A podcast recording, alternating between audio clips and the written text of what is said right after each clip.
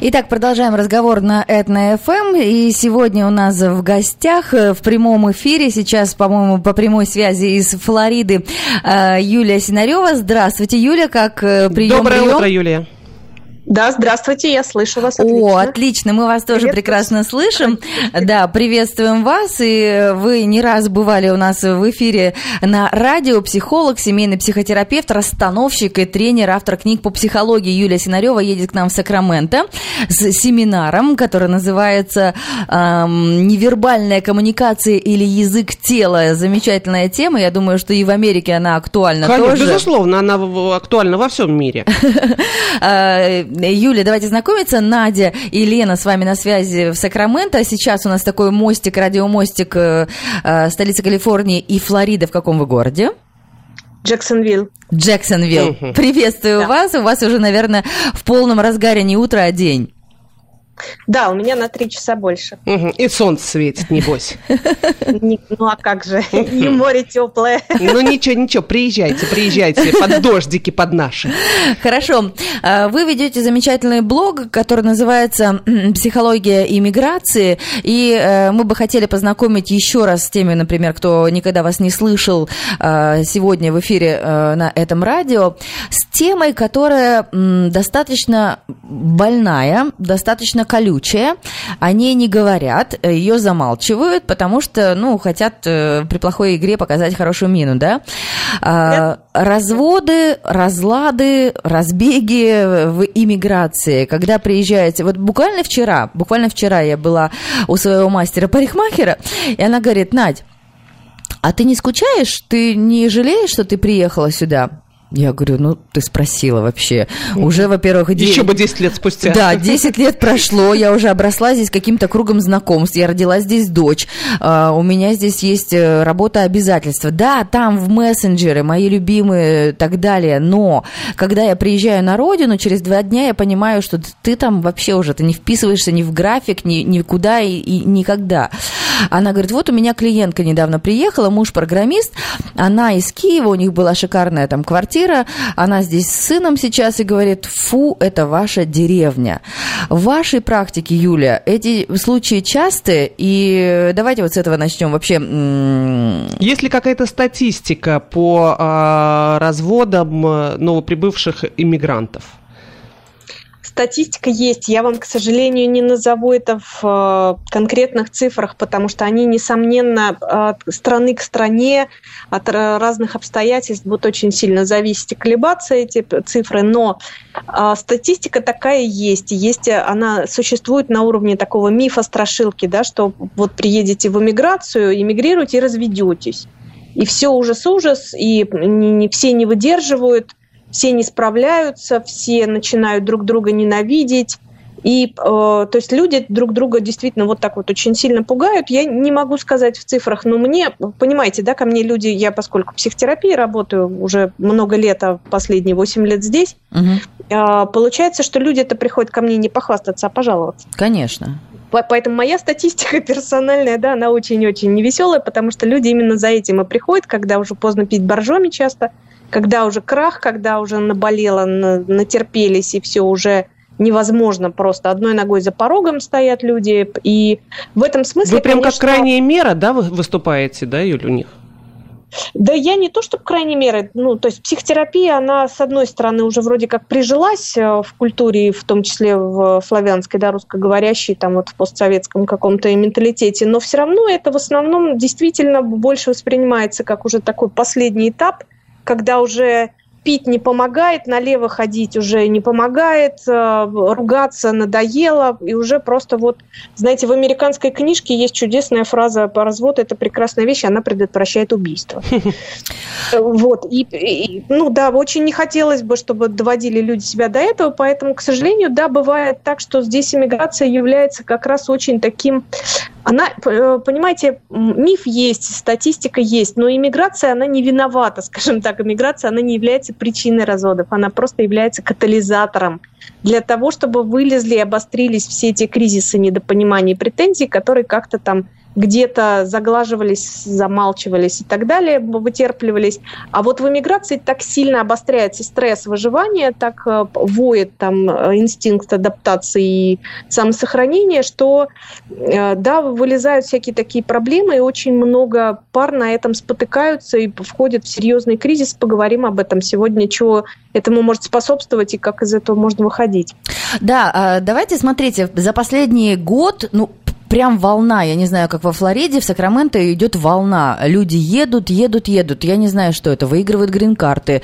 Или... Ну, а больше, чем выигрывали, не выигрывают. Да? Как бы, ну да, естественно, по грин-картам а, ну, приезжают и, и, Может и, и приезжают. Больше выбирают, да, именно а, ваш город. По, да. Нет, нет, нет. На самом деле очень много едут по политике, а, беженцы, учитывая, беженцы, да, учитывая какое отношение к религии сейчас в России, да. это неудивительно. Потом э, российско-украинский конфликт тоже подстегнул э, большой да. волной миграции. Да, и вот пока вы говорили, Юлия, я посмотрела, пишут, что 80% прибывших, но молодых пар э, разводятся. По статистике. А, знаете, Лен, я не очень вот к статистике отношусь э, с доверием, с большим, да, потому что в любом случае это некая э, случайная выборка. И, э, во-вторых, конечно, мне как психологу, да, вот мне не хочется людей так сильно бить, что называется, таким отчаянием, потому что у них его и так хватает э, достаточно. Поэтому я бы так сказала, это все равно индивидуально, это все равно зависит от неких э, факторов, обстоятельств. И не всегда сохранение семьи является каким-то вот безумно важной целью, и я точно не готова тут однозначно сказать, что те люди, которые сохранили свой брак, они молодцы, а все остальные лузеры. Нет, есть такие браки, в которых, правда, ну, намного лучше. Лучше, раз, лучше если люди да. разойдутся. Смотрите, давайте тогда вот на начальном этапе. Люди уже знают, у нас есть такая группа здесь, иммигранты Сакрамента, и люди туда пишут, там, мы приезжаем в августе, там, или мы приезжаем в июне. А, допустим, э, если люди приезжают, ну вот, а, ситуация, он там программист, а она мама ребенка, да, и как им уже на начальном этапе, что мы переезжаем, договориться? Ведь она понимает, что ближайшее будущее не друзей, не знакомых, только белки в парке. Так, а откуда она это понимает? Будет ее окружение. Откуда она, она это еще понимает? даже не понимает, да? То есть это ее реальность, которая вот э, Абсолютно. с носом Америка, она это тут. Же, это же миф гигантский. Юль, вы поправьте, если я не права. Совершенно точно. Сюда испокон веков приезжали за большой мечтой. Здесь очень много иллюзий. Здесь кажется, что просто все легко и просто. Угу. На, на раз ты пересекаешь границу, и вот ты уже успешен, вот уже тебя там э, щелчки фотокамер, ты звезда, или ты э, просто в бизнесе королева, король, и у тебя все на раз получается. То есть, Юль, подготовиться никак нельзя к этой теме, вот там уже, на той границе? Можно. То есть, смотрите, есть один очень важный фактор, который влияет у всех на э, скорость и успешность адаптации в эмиграции в любом случае. Вы едете один или большой семьей, неважно. Важно, чтобы все были согласны. То есть, э, если чаще бывает как? Семья подала на грин-карту, иногда это случайный вообще вариант, да, по, чуть ли не по пьяной лавочке. А, не подать ли нам, а подать. Да. А давай. Угу. И потом, когда приходят документы, упс, и оказываются они под очень серьезным давлением, под очень серьезной, э, ну, угрозой изменения всего, и они часто к этому не готовы. Другой вариант, когда вот один страстно мечтает, там чуть ли не с детства хотел переехать, бредит этой Америкой, и получается так, либо не могу там э, выйти замуж, потому что ни один кандидат мою эту мечту не одобряет, либо нашелся один, который говорит, ну, не знаю, посмотрим, да, и тут вот получается, что э, она верит, что она хочет это сделать, да, она для этого все делает, у нее уже там язык давно прокачан, у нее уже планы, она уже собрала информацию, она уже знает, куда она хочет ехать, и когда приходит время, документы оформлены, то фактически муж тут уже вот в этой э, мечте, которая она в низком старте стоит, уже готова с чемоданами в дверях, тут ну, не, не до его сопротивления, не до его мотивации, он просто уже как один из чемоданов, да, за ней едет, ну, да.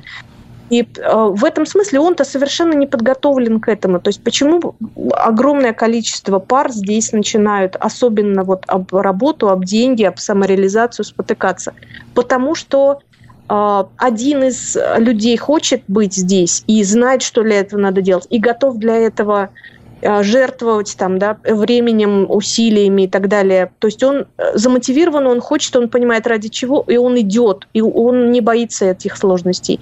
Второй либо вообще не знает, что эти сложности его ждут, и тут вот такой большой сюрприз, либо он, э, ну, когда с ними сталкивается напрямую и понимает, что все не так уж легко, то он легко впадает в депрессию. К сожалению, чаще это случается с мужчинами. Поэтому вот тот вариант, который вы, Надя, описываете, да. что он программист, а она там домохозяйка с ребенком, это даже хороший вариант, потому что он-то уже, в принципе, пристроен. Да, да, да, у него какая-то уже хотя бы близится да, работа понятно, что он будет делать.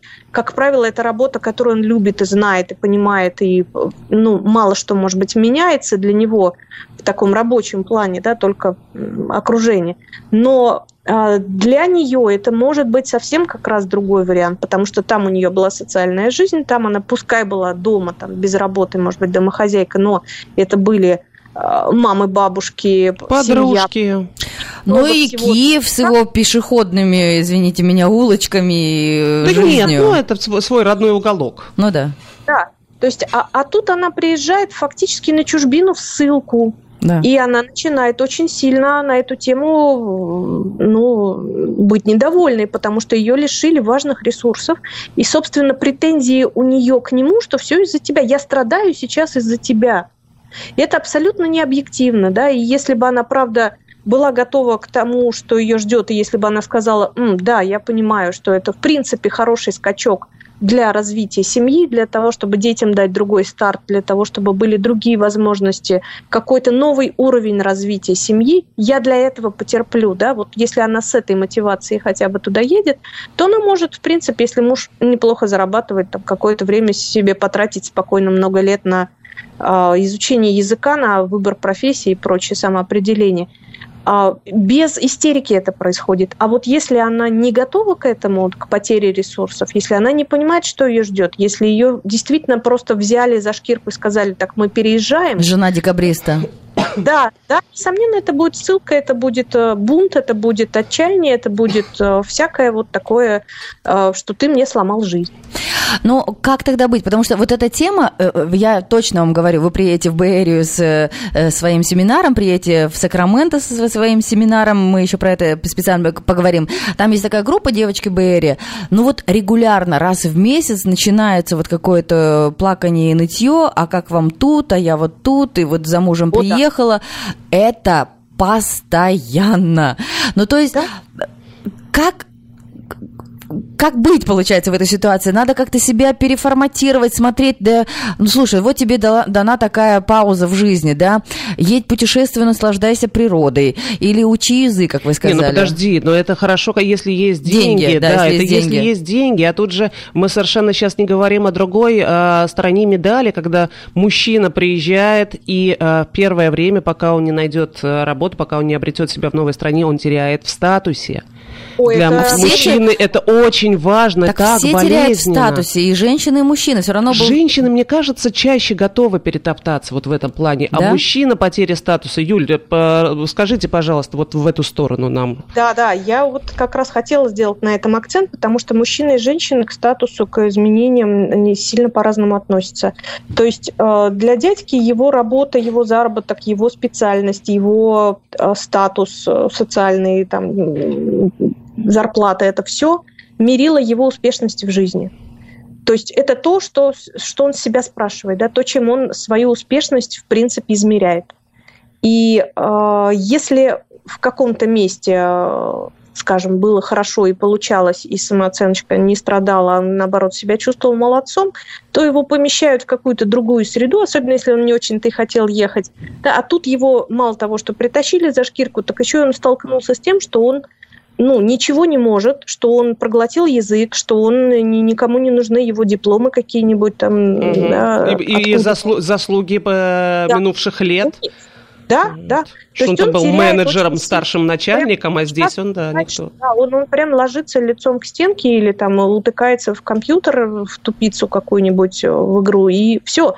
И ничего не может сделать. И ему кажется, что его никто не понимает, что он э, не в состоянии, или второй этап начинаются какие-то грандиозные планы, тоже такие иллюзорные вполне, что вот сейчас они там с каким-нибудь товарищем новоявленным откроют какой-нибудь, замахнуться на какую-нибудь супер там э, идею миллиардную, и сейчас мы вот только сайт сделаем там, да, или с кем-то переговорим, там, снимем помещение, купим дорогущее оборудование, и пойдет прям грести лопатой эти деньги. То есть все это, если честно, да, вот с психологической точки зрения оценивать, про что это? Про инфантильность. Это не, это не взрослые мальчики. Mm-hmm.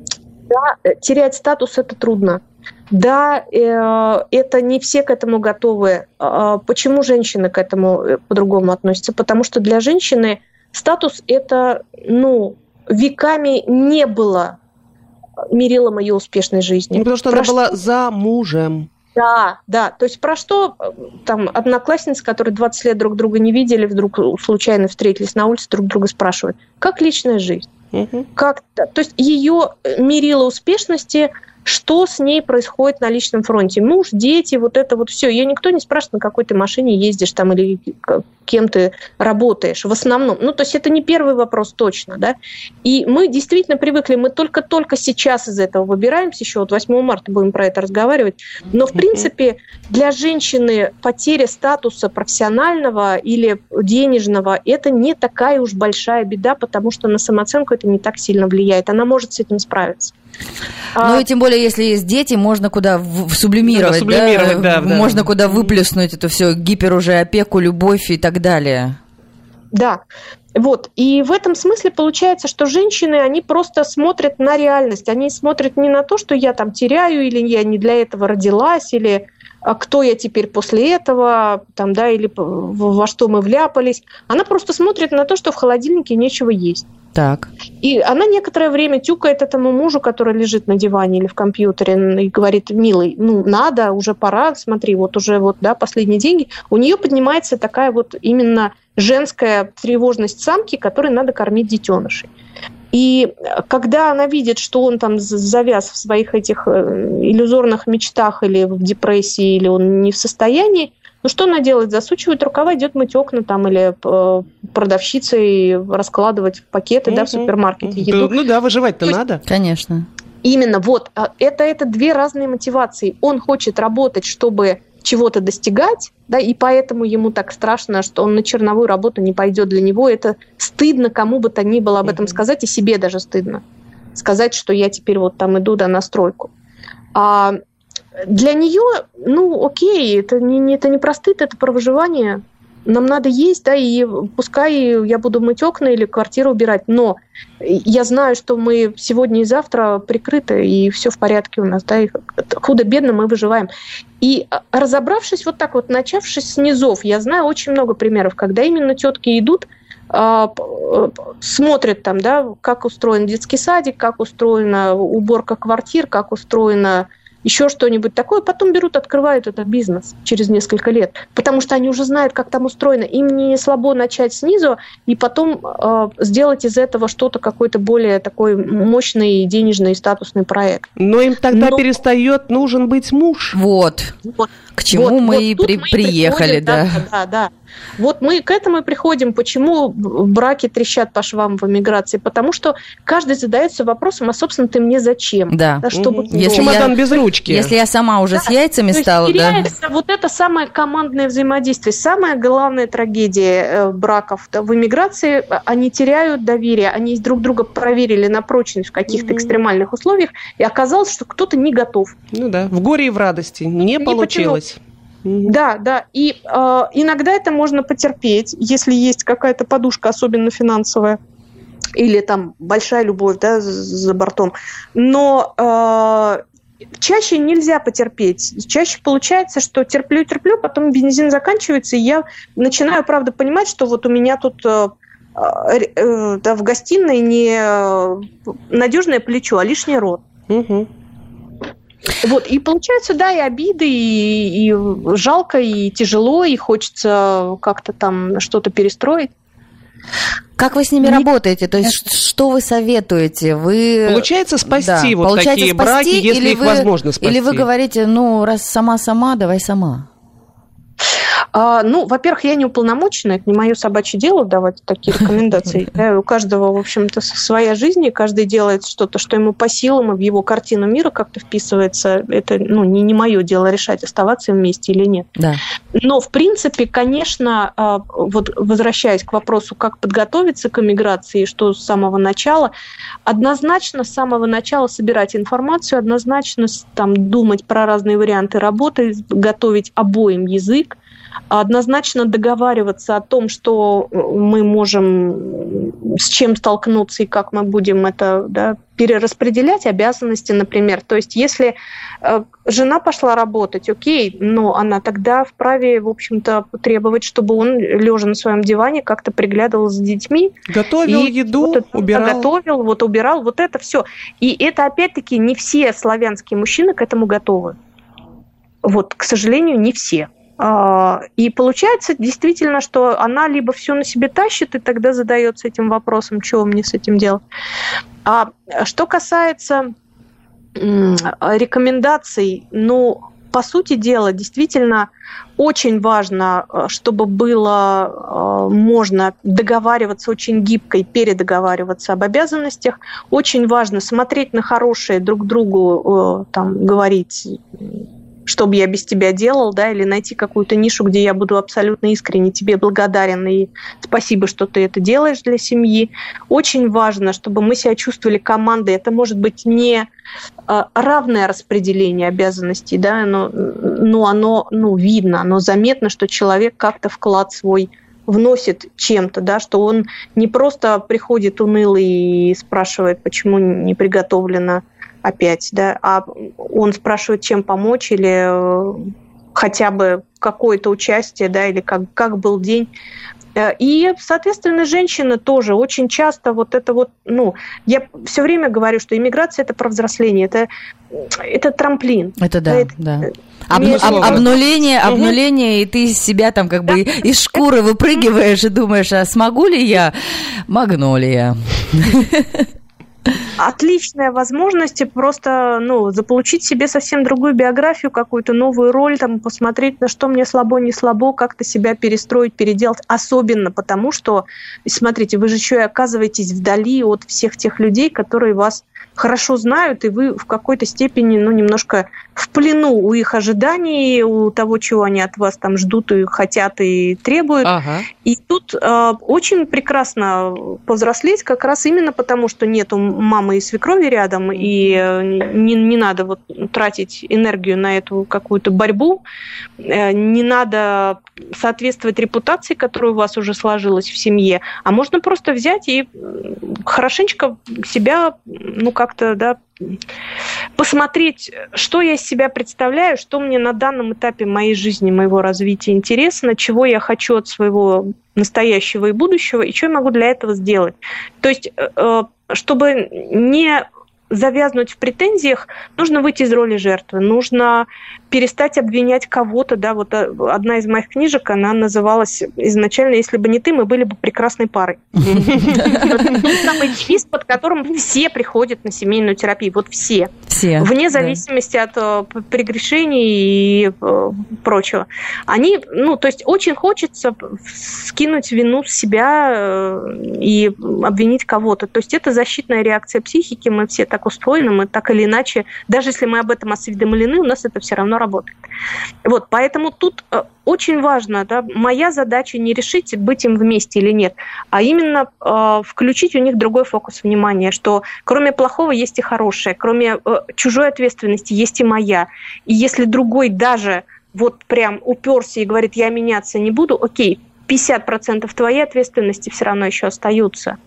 И это в твоих силах что-то изменить. А ему с тобой рядом, да, с обновленной, придется либо подстроиться, либо, извините, не выдержит он, да, неудобно ты ему в такой новой роли. Но очень важно здесь прям держать руку на своем пульсе. Очень важно понимать, чего я хочу, куда я иду, зачем я развиваюсь. Если я вот сейчас там, предположим, учу язык, да, и упираюсь в это днями и ночами, зачем? Чтобы что? Ну, скажем, я вот 8 лет уже работаю, мне, мне язык не нужен для моей работы здесь, да, я в это какое-то время поупирался, потом наплевал, на бытовом уровне мне хватает, остальное мне не надо. Ну, потому что у вас клиенты да, по скайпу, по всему виду, да. по всему миру, да. Ага. Вот, понимаете, прежде чем куда-то там получать образование или упираться в какие-то, ну, я не знаю, адаптационные вещи. Надо понимать, ради чего я это делаю. Не надо вот жертвовать просто потому, чтобы страдать. Да, надо понимать, я сейчас даже если страдаю там или ночей не сплю, то это зачем мне, что мне это даст в перспективе, куда я иду и нравится ли мне эта перспектива. Это моя перспектива или мне опять очередной раз кто-то что-то Навязали. пытается Угу. Угу. Вот, вот это дает сил, вот это вот позволяет сменить фокус внимания с обвинений на себя, на свои цели. Да, мы перестаем тогда смотреть на негатив, на препятствия, на то, что не нравится, начинаем смотреть на то, что хорошо. Здорово, мы обязательно придем к вам на семинар. Э, Юлия Синарева, психолог, психотерапевт. Нет, ну, подожди, а семинар, семинары же будут не на эту тему. Семинары будут не на эту тему. Семинар будет на тему невербальная коммуникация или язык тела. Это будет все 12 а, марта. Стоимость семинара 40 долларов. Нужно будет записаться. И вот вам приятный и полезный телефон 916 538 40 64. Это все э, проходит на базе э, Networking Club for Business and Life, организатором которого является является Ирина Попова и Вера Орешкина Флеминг. И спасибо большое, что вас, такую суперзвезду, к нам привозят э, в Сакраменто. Тогда э, чем бы мы хотели резюмировать, да, этот сейчас разговор? вот Сакраменто опустила прям. Почему? Не знаю. Почему? Звезду привозит, а я приезжаю в ваш чудесный город. Вы приезжаете в наш чудесный Спасибо, город. Спасибо, Юлечка. Спасибо большое, очень интересно вас слушать.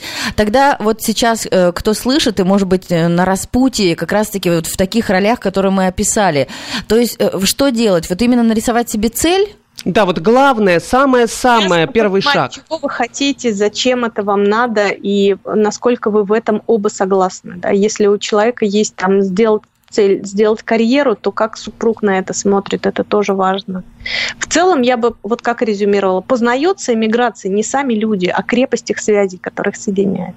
Угу. А вот а, некоторые предпринимают попытки а, такие, кто-то а, берет, уезжает назад на, на пожить, что называется. Да, в вашей на практике выдохнуть. были такие случаи? А, это правильно, да, неправильно? Знаете, я тоже про это говорила в своих передачах. Это тоже своеобразное такое немножко искажение реальности, потому что вы здесь вот это вот тяжело работаете, там, да, у вас быт теперь здесь, а у вас и здесь какие-то тяжести, претензии, недовольство, и что-то наболело, и что-то в дефиците, и вам кажется, что вот там-то оно как раз было, и вы за этим дефицитом едете туда-обратно на родину, и кажется, что там все было просто в шоколаде и намного легче.